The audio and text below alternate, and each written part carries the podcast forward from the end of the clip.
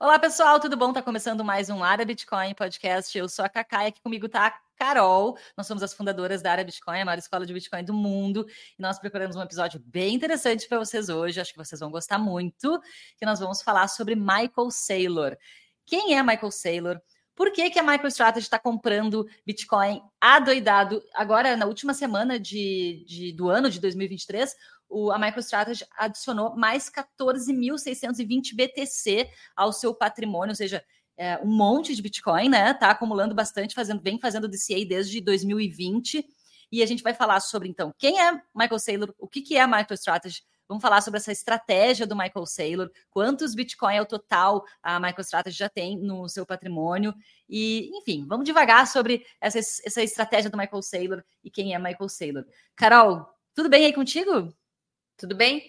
Ah, acho que o ponto também é ver se o Michael Saylor vai ser o cara mais rico do mundo no futuro, né? Porque ele tá com essa estratégia agressivíssima com Bitcoin e tá chamando a atenção do mundo inteiro, né? Boa pergunta. Em quanto tempo será que o Michael Saylor vai, vai demorar para ele ser o mais rico do mundo, né? E se ele for o mais rico do mundo, vai ter um outro ainda mais rico ainda, né? Ele vai ser o segundo mais rico do mundo. Quem? Quem, quem, Satoshi. quem, quem? Satoshi a não, ser que o, a não ser que o Sailor consiga comprar mais BTC do que o Satoshi minerou lá no início da rede. Mas aí ele vai ter que rebolar. Mas a gente pode Puxa. falar sobre isso quando a gente falar sobre quantos BTC MicroStrategy tem e o Sailor. Boa, vamos começar. Vamos começar pelo começo, né? Aquela velha máxima. Quem é Michael Saylor, afinal de contas? Quem já está no meio do Bitcoin já sabe que o Michael Saylor é uma figura bem conhecida. Né? Ele virou desde 2020 que ele começou a comprar Bitcoin, inserir Bitcoin nos caixas da MicroStrategy, que é a empresa de tecnologia dele. E desde então ele se tornou um Bitcoiner que advoga, né? Que ele defende o Bitcoin, que ele educa sobre Bitcoin e tudo mais. Mas, Carol, o que tu teria a dizer sobre Michael Saylor? Primeira coisa que eu tenho a dizer é que ele era um hater de Bitcoin. Coisa que muita gente não sabe, né? Em 2023, ele postou isso aqui, olha esse tweet. É, 18 de dezembro de 2013. Os dias do Bitcoin estão numerados. Parece mais uma questão de tempo antes que ele sofra o mesmo destino dos jogos online. Cara, seja, ele... parece que isso aí é um meme, montagem, né? De tão surreal a olhar para esse tweet hoje. É doido, porque na verdade isso é o processo de todo mundo, né? Todo mundo no início se depara com Bitcoin, acha uma coisa estranha, ou não chama atenção, ou falar e deixa esquecido numa gaveta mental, ou ele quebra tantas crenças que a gente tem sobre dinheiro, sobre sistema fiat, que a gente né, tem desde criança sobre o que é dinheiro, que a gente desdenha Bitcoin.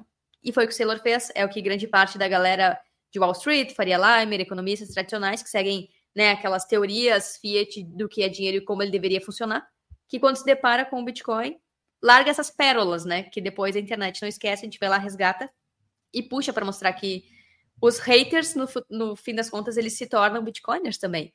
É uma trajetória normal, até o Saylor já atacou o Bitcoin há 10 anos atrás. E ele é o CEO da MicroStrategy, né, uma empresa de software que uh, valorizou muito lá na época da bolha.com, cresceu bastante, então é uma empresa antiga, tem mais de, de 20 anos. Ele, e... fundou, ele fundou a MicroStrategy quando ele tinha 20 e poucos anos, ele era bem novo. Bah, então olha quanto tempo até ele, né, as pessoas saberem que ele existe foi a partir do Bitcoin. Antes ele era, ok, é. o CEO de uma empresa de tecnologia, talvez a gente nunca ouviria falar dele. Aí ele começou a falar de Bitcoin lá em 2020, então olha o gap de tempo, né? 2013 uhum. a 2020, o que aconteceu aí no meio do caminho para ele despertar para o Bitcoin? E aí quando ele entendeu, quando ele foi orange pilado, aí ele foi com tudo, foi de cabeça, tanto que botou nos caixas da MicroStrategy, fala sobre Bitcoin, mudou o modelo de negócio da empresa dele, convenceu né, a galera da empresa, os investidores, acionistas, todo mundo, que isso era uma boa coisa e está virando referência para várias empresas no mundo todo. Eu acho que a, a MicroStrategy é um case, né? De como. Não, com certeza. Não só de como inserir Bitcoin nos seus caixas, mas de coragem do Michael Saylor. E eu acho que a gente pode partir daí. E, de, como ele, com, e de como ele conseguiu convencer uh, os acionistas né, a, a, inserir Bitcoin nos caixas e todo mundo ficar ok com essa ideia. Bom, a gente não sabe dos backstage, né? Mas o fato é, é que ele conseguiu. E um, eu estava estudando sobre Michael Saylor e uma coisa que eu achei interessante que eu não sabia é que ele tem uma, for, uma formação em aeronáutica e astronáutica pelo MIT. Por isso que ele faz comparações tão boas de Bitcoin com física e metáforas, porque ele ele também é um filósofo do Bitcoin, né? Ele explica Sim, as coisas de um jeito é. muito voltado para física. Então tá aí a explicação, né, Cacá? É assim, ele já era um bilionário há bastante tempo, provavelmente depois dessa, dessa história da bolha.com, ali provavelmente aconteceu isso, ele uh, acabou acumulando um patrimônio grande, e em 2022, segundo a Forbes, ele tem uma, ele tinha, né, em 2022, final de 2022, um patrimônio pessoal, uma fortuna pessoal de 2,6 bilhões de dólares, ou seja, estamos falando de um bilionário que está até os olhos vestido de Bitcoin e defendendo o Bitcoin e botando o seu na reta, o seu na reta na sua própria empresa. É interessante o que ele vem fazendo, né? Fazendo esse DCA constante. Ele vem comprando Bitcoin já há bastante tempo. Só esse ano foram várias compras de Bitcoin que ele fez. Tu uhum. tem esses dados aí, Carol, para a gente analisar? Eu tenho, dos, eu tenho o total e dos últimos três meses, tá? Tá. Ele tem a, a Microsoft. Deixa eu abrir aqui. E a gente já volta com o Área Bitcoin Podcast. Comprar Bitcoin faz parte da rotina de todo Bitcoiner, mas muitas plataformas ou têm taxas altas ou não facilitam a nossa vida. Na Bipa, você consegue programar compras automáticas de Bitcoin mensais, diárias, semanais ou até de hora em hora. Ainda não tem uma conta na Bipa? É só clicar no link aqui na descrição, baixar o aplicativo e abrir a sua conta usando o código ARABITCOIN. Com o nosso código, você pode ganhar até 60 reais em Bitcoin nas suas primeiras compras. Então bora acumular sets. Então, esses dados da MicroStrategy é, tem no bitcointreasuries.net. É um site que elenca, assim, ele lista, né, todas as empresas que têm Bitcoin nos seus caixas. E então tem aqui MicroStrategy, Marathon, Tesla, Coinbase e mais para baixo tem outras categorias como empresas privadas, governos, fundos ETFs e, e tem um negócio aqui, uns quadradinhos para visualizar proporcionalmente o que cada empresa tem. Então, se você quiser ver esses dados, é só clicar nesse site. Eu vou clicar aqui em MicroStrategy, eles recém atualizaram, ó, porque eles anunciaram, o Michael Saylor anunciou ontem essa compra de Bitcoin que eles fizeram de 14 mil BTC que a Gaga falou. Então, aqui os dados da MicroStrategy estão compilados, clica em cima dela e vai aparecer aqui o quantidade de Bitcoin que eles têm, 189.150. Então, essa é a quantidade total nesse momento. É, dados da empresa, aqui o, a valorização em dólares, e aqui os dados finais sobre quanto que está agora. Então, eles a última compra foi agora dia 25 de dezembro e o total do balanço 189.150 a um custo base de 5 bilhões toda a compra que eles fizeram. Quase 6, né? Quase 6 ali. 5 bilhões 895 milhões num preço de 40 essa compra, né? Num preço de 40 preço médio de 42.757 dólares. É, 42 preço... mil, 42 mil dólares, né? 757. Isso. E o preço da ação deles agora tá 619 uh, dólares por ação. Olha como foi subindo, né? Conforme eles foram comprando Bitcoin, foi batendo. Foi não batendo máximo, mas foi subindo muito em relação ao passado. A última vez foi em, em dezembro de 2021, tava pe, uh, perto do da TH, né? Eles acumularam desde 2020. Então é normal que aqui o preço da ação da MicroStrategy estivesse maior. E que mais que eu ia mostrar? Tem outro gráfico que resume isso, que é esse aqui, ó, que mostra como o, o preço do Bitcoin comparado com o valor de mercado da MicroStrategy, eles têm andado juntos. Então, quando o Bitcoin bateu máxima lá em 2021, o valor da MicroStrategy também acompanhou e ultrapassou, inclusive, a valorização do Bitcoin. Então, a MicroStrategy é essa linha em vermelho e o valor do Bitcoin em azul. Então, é, virou um proxy de Bitcoin, inclusive, né? De tão conectado com o Bitcoin tá, como não tem ETF, as pessoas, investidores, começaram a acumular ações da MicroStrategy nessa vontade de se expor, né? Quem não conseguia até então ter uh, empresas, né? Não, não, não, não tinha um ETF de Bitcoin, ainda não tem, não foi aprovado pela SEC, até pelo menos nesse momento que a gente está gravando esse podcast. Então, a MicroStrategy está sendo um proxy, como se fosse um, um ativo correlacionado com o Bitcoin que meio que espelha os movimentos dele de médio, curto e longo prazo desde que eles começaram a comprar aqui em 2020. E o que é engraçado, Cacai, desde que eles começaram a comprar, é, as ações da MicroStrategy valorizaram 300% só em 2023. Então, as pessoas estão achando isso ótimo. Tanto que foi a, a, ação que mais valorizou em 2023 em comparação ao setor, né? Empresas com média 5 bilhões de valor de mercado. E aqui esse gráfico dá para ver todas as compras da MicroStrategy até agora, a CNBC. Uh, Eu ia justamente te perguntar, Carol, a gente não falou o total de Bitcoin que a MicroStrategy tem e o total em dólares, né, que eles já acumularam. Sim, tá aqui, ó. 189 mil Bitcoin. Ah, desculpa, é, sim, sim, tá, sim, eu confundi, tava na minha cabeça que era compra de agora. A compra de agora foi 14, pouco mais de 14 mil BTC, mas que eles têm 189 mil 150 BTC, e isso dá um total de quantos bilhões de dólares? 5 bilhões 899, 95 milhões. Ah, tá, isso é o que eles têm comprado em Bitcoin, então, que eles têm nos caixas, isso. 5 bilhões. Quase 6 bilhões. É. Tá, entendi, entendi, entendi. Esse foi o custo da compra em cada compra. Ó, aqui tá o, o balanço deles, a quantidade que eles têm em caixa, em Bitcoin. Aqui em verde é a mudança que teve, então, ó, dia 25. Ai, não gosto desse pop-up que aparece. Mas enfim, é, agora dia 25 eles adicionaram mais 14 mil, que é o que tu falou. Em novembro, 16 mil. Em outubro, 155 BTC. Então aqui tá todos as, os aportes novos que, que, eles foram fazendo, o custo tá. de cada compra, o valor em cada compra e o preço da ação em cada compra. Tá, mas justamente, eu não queria saber o custo da compra, eu quero saber quanto que eles têm o total nos caixas, em dólares. Esse 189 mil BTC equivale a quanto em dólares? Qual o patrimônio, então? 9 bilhões. Aí, deixa eu voltar aqui. Uh, aqui, ó. A empresa agora, no total, vale uhum. 10 bilhões, aproximadamente. E o preço do Bitcoin agora, que eles compraram, eles compraram a 5 bilhões 895 milhões.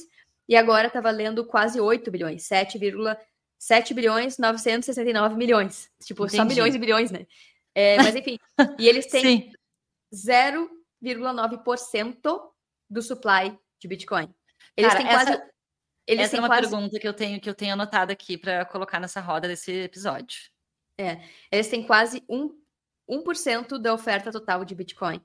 E isso é muito interessante porque quem mais tem o ETF, ETF não, quem mais tem Bitcoin guardado do supply é a Grayscale, que é um fundo, né? Na verdade, eles compraram um monte de Bitcoin, que é essa parte aqui do gráfico em verde, para poder criar papéis e oferecer isso para as pessoas, né? Então, eles têm cerca de 2,9% do supply, tá aqui embaixo, ó, uhum. da oferta de Bitcoin.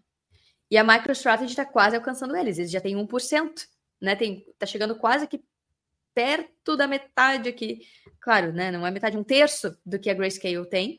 E para uma empresa, isso é bastante. É bastante, porque eles não são fundo, né? Eles são uma empresa que quer ter Bitcoin no seu caixa. E isso mostra o quanto o Michael Saylor está agressivo nessa vontade de acumular Bitcoin. E tem outro gráfico que mostra isso, que é esse aqui. Esse aqui.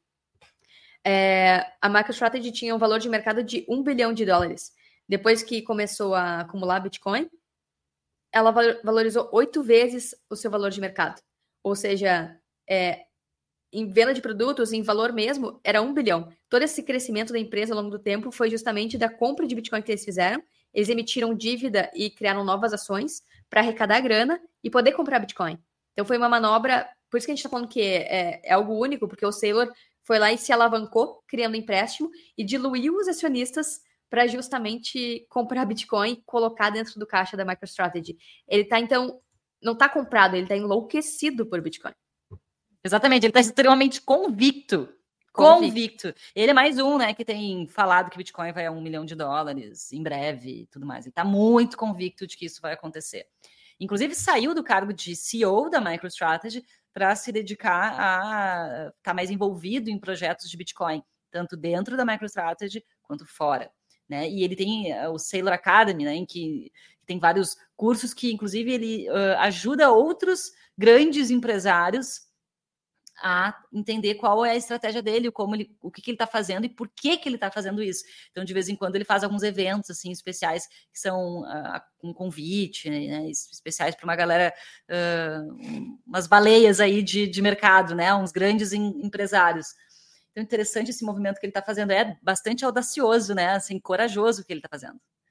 Sim, especialmente em 2020, no momento em que é, as instituições não tinham se mexido para isso ainda. Ele foi um dos primeiros, né? Uhum. E ele não só comprou, como ele se endividou para comprar.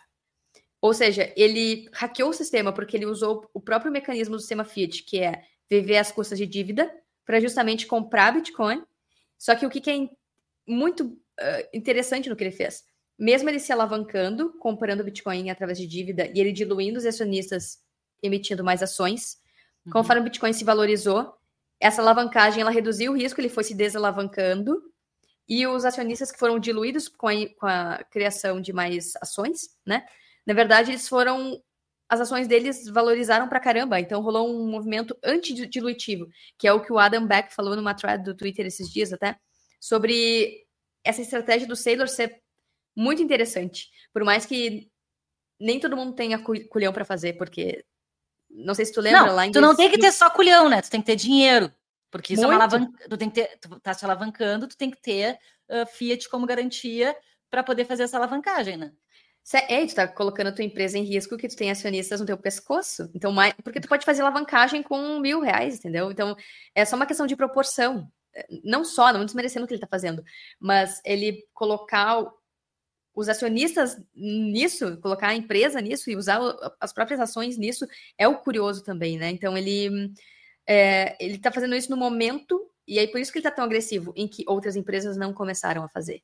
Porque uhum. isso vai servir de exemplo e a MicroStrategy agora é a empresa em posição número 1700, 1576 em market cap na, na Bolsa Americana, né? Não está nem entre as top 100, nem entre as top 10. Agora imagina as empresas com muito capital, as top 10 mais valiosas do mundo, começam a fazer isso, o Sailor perde uma chance única de comprar muito Bitcoin no momento que está barato. Eu acho que é isso que ele está fazendo. Ele entendeu o que é o Bitcoin, ele entendeu o momento, ele entendeu o timing, e que se ele fizesse isso, ele ia sair na frente de todas as empresas grandes, listadas no mundo todo e listadas na, nas bolsas americanas. Então ele enxergou isso como uma oportunidade e usou esse gap de tempo, esse momento, porque ele ser agressivo agora ia ter um risco retorno muito grande no futuro, Bitcoin se consolidando e ele, enfim, conectou os pontos e viu que, tipo, Bitcoin já sobreviveu muitos testes do tempo e ele também observando backstage, né? Ele tá no meio lá de Wall Street da galera. Ele deve estar tá acompanhando os movimentos de backstage de ETF, de empresas, a própria Katie Wood Dark, uh, Coinbase, Grayscale, Fidelity, todas essas gestoras americanas se voltando para Bitcoin. Então, acho que ele usou esse momento único para justamente.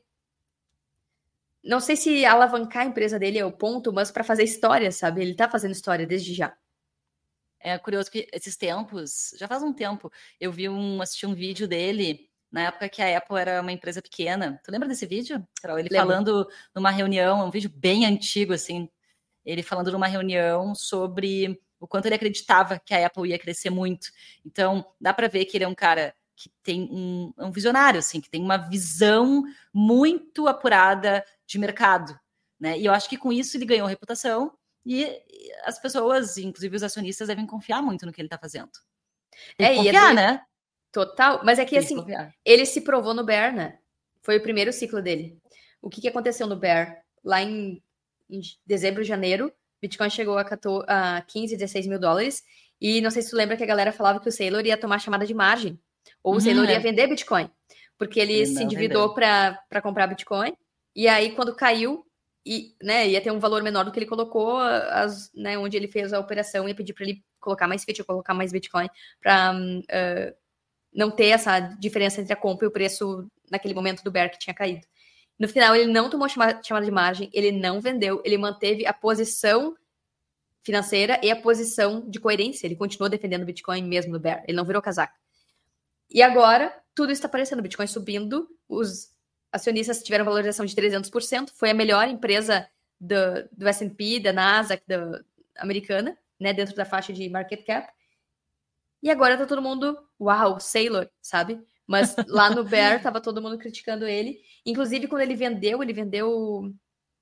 Não sei se foi esse ano. Acho que foi. Ele vendeu para não pagar imposto, né? Ele vendeu Bitcoin no preju para poder recomprar e não ter que pagar imposto. Então ele fez uma outra operação que depois os acionistas também, tipo. Eu acho que essa história foi tá no ano passado. Eu acho que essa história foi no ano passado, isso que você está contando, que ele fez essa recompra. Foi, na isso. verdade, foi chamado de recompra, né? Porque ele vendeu com o intuito de comprar de novo. Antes do fim do ano. Foi, foi uma jogada. Isso, isso. Então, assim, ele vendeu em dezembro, tem razão. Acho que foi, foi nessa mesma época. Quando tinha caído, para ele não pagar imposto depois quando subisse, para poder deduzir de algo que estava negativo no portfólio naquele momento. Procura aí, Cacá. Mas enfim, é... tem outro dado que o Croesus trouxe, o Jesse Myers, que eu achei bem interessante, que é o, o Sailor comprou 30.750 BTC em três meses. Isso é 38% de todos os Bitcoin que foram minerados nesses três meses pelos mineradores. Ele comprou quase 40% do que foi minerado nos últimos três meses. Se essa compra fosse feita depois do halving, isso seria 78% dos Bitcoin minerados. Ou seja, ele está muito usando o tempo a, favor, a favor dele. Ele está comprando de rodo, porque ele sabe que depois vai ser muito mais difícil comprar. E proporcionalmente, ele já sabe que ele quer ter pelo menos uma parte grande do supply. E isso acontecendo, a gente começa a se direcionar para aquela coisa, né? Será que ele vai ser o cara mais rico do mundo no futuro? Até onde ele vai comprar? Até onde? Quando que ele vai parar, né? E a pergunta que a galera deve se fazer muito, porque a gente recebe essa pergunta, é: o fato de empresas como a Grayscale, a gente está falando aqui de MicroStrategy, deter né, 1% é, de toda a oferta, de, da oferta total do Bitcoin, isso não pode ser ruim para o Bitcoin? Esse é o mesmo caso dos ETFs, né? É. Que a gente sim. falou no episódio passado que se a BlackRock resolver comprar todos os Bitcoin que existem, ela vai centralizar o Bitcoin? E a resposta é não, porque é, Bitcoin é um protocolo que depende de Proof of Work, não de Proof of Stake. Não depende de quantas moedas tu tem. Quanto, Proof of Stake, quanto mais moedas... E o sistema Fiat é assim também, né? Quanto mais dinheiro tu tem, mais poder político tu tem para decidir o que vai ser feito depois.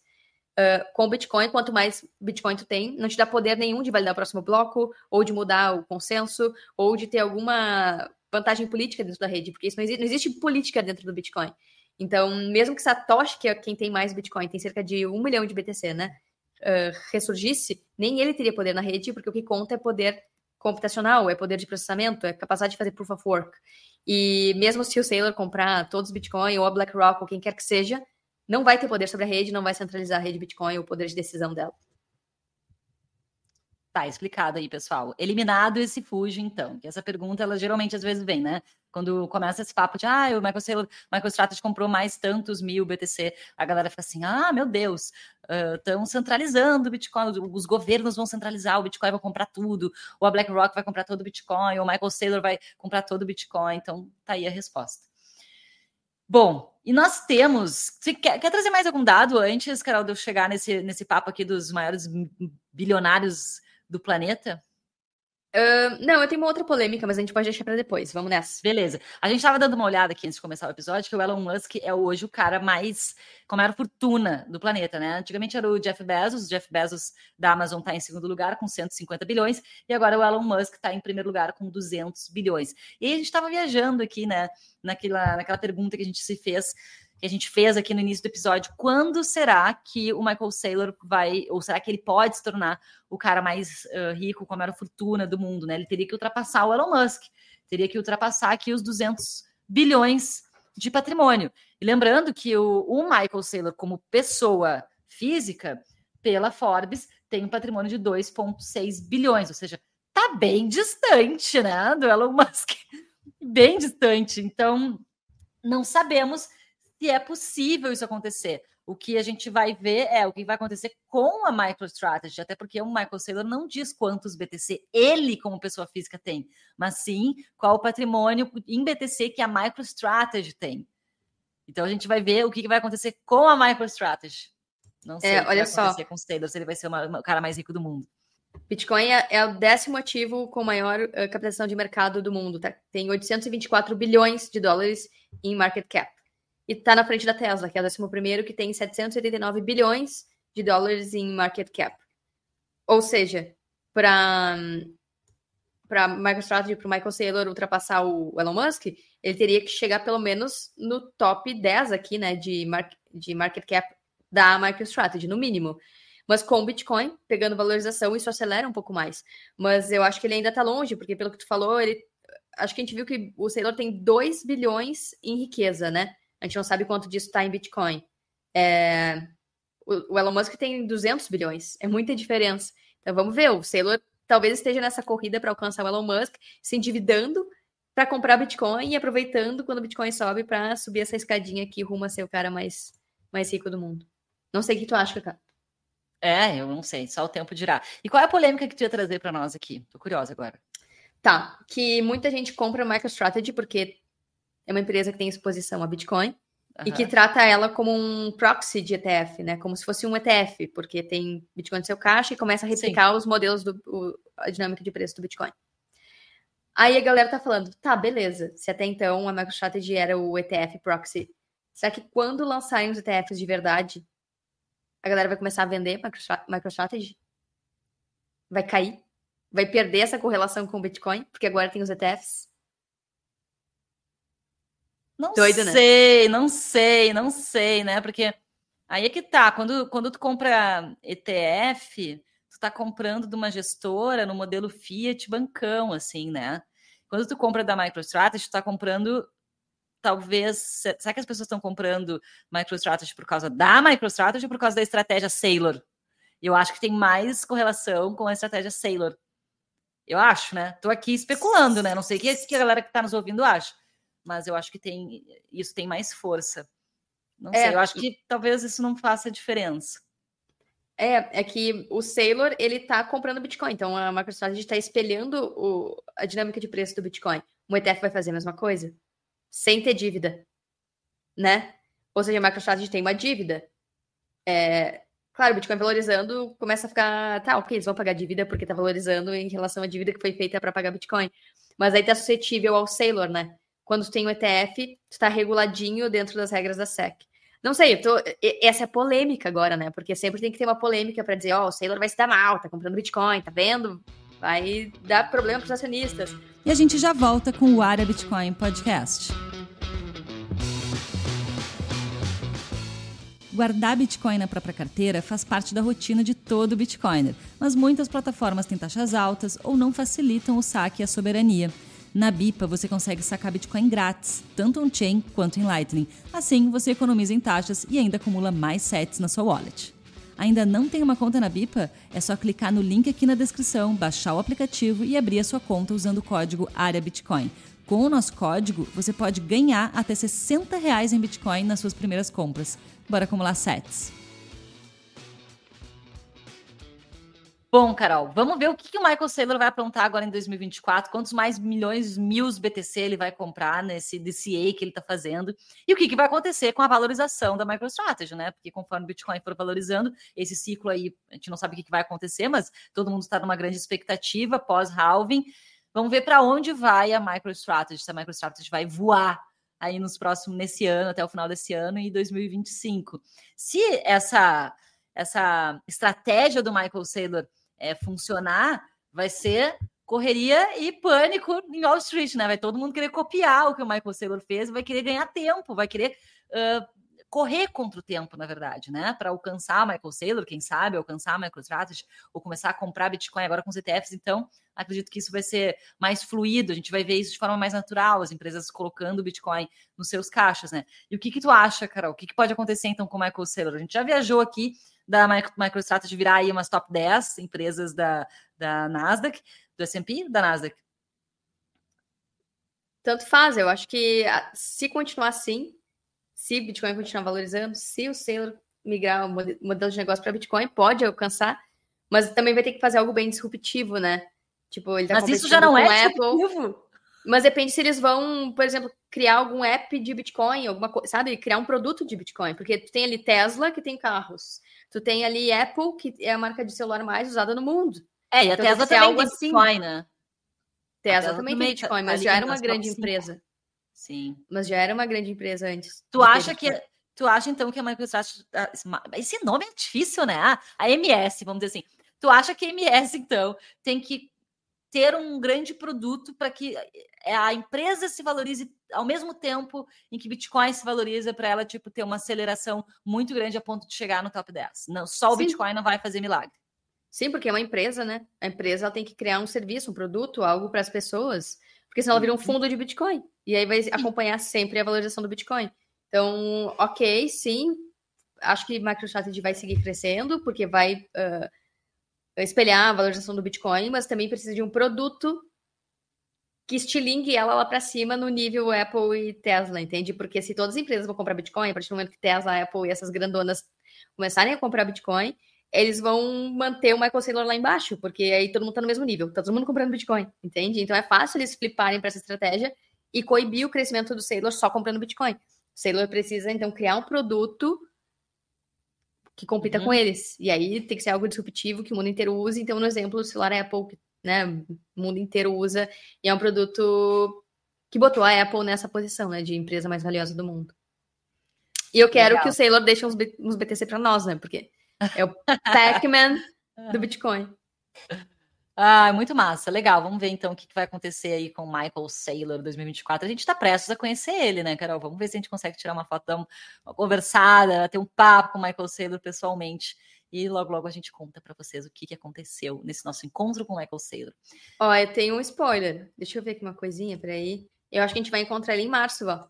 Deixa eu ver aqui. Ah, é? Aham, acho que a Ah, gente vai é, Carol? Tu já quer soltar spoilers aqui pra galera? A gente vai encontrar ele em março. Tá, É, só esse acho que- spoiler, né? Segura. Quem pegou, quem sabe, sabe. Quem sabe, Tá, sabe. não vou falar mais nada, então.